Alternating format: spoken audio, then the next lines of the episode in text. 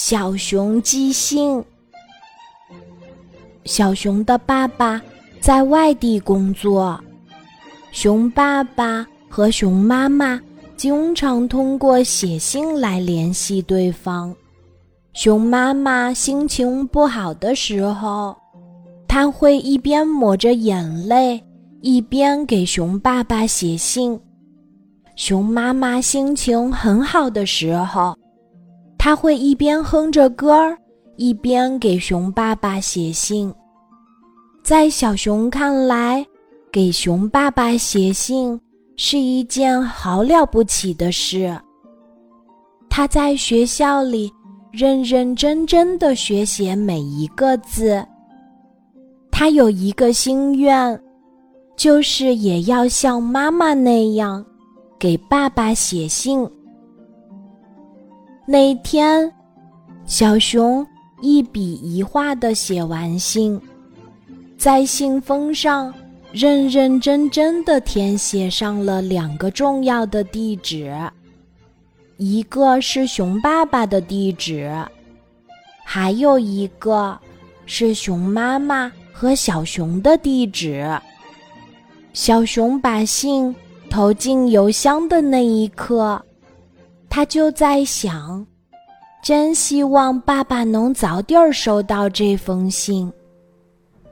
可是第二天一早，小熊刚起床，袋鼠邮递员就把他昨天写的信给送了过来。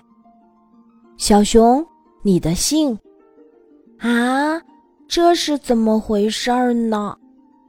为什么写给爸爸的信被退了回来呢？正在小熊摸着后脑勺想不到原因的时候，熊妈妈买菜回家了。宝贝儿，这信的地址呀，可不能填反了。你瞧，你把爸爸的地址。和我们的地址弄反了，邮递员叔叔看到你是收信人，当然就会把信送给你呀。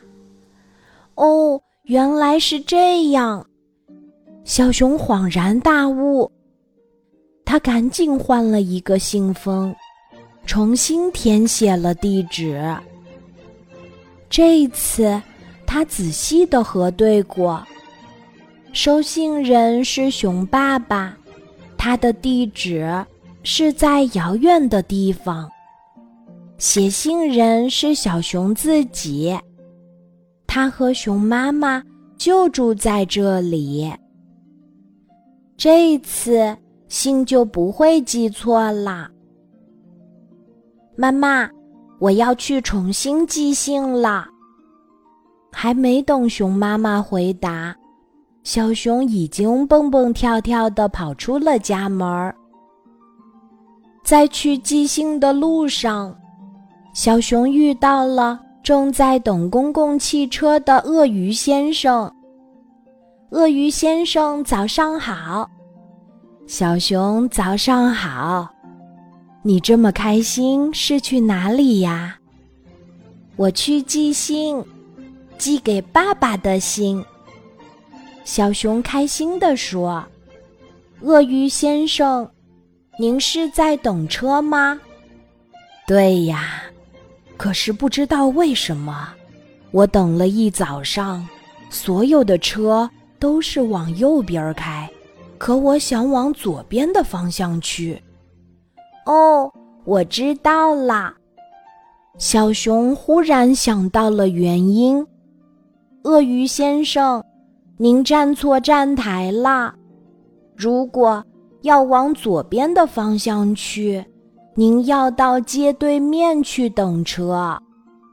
哦，对呀。鳄鱼先生扶了扶近视眼镜，仔细看了看站台上的站名。怪不得呢，原来是我站错了站台。小熊。你真聪明！听到鳄鱼先生的夸奖，小熊挺不好意思的。他红着脸说：“因为昨天我给爸爸写的信也搞错了方向，所以才会想到原因。”就这样，鳄鱼先生到街对面的站台等到了他想上的公共汽车。小熊也蹦蹦跳跳的寄出了他写给爸爸的第一封信。这真是一个美好的早晨呀！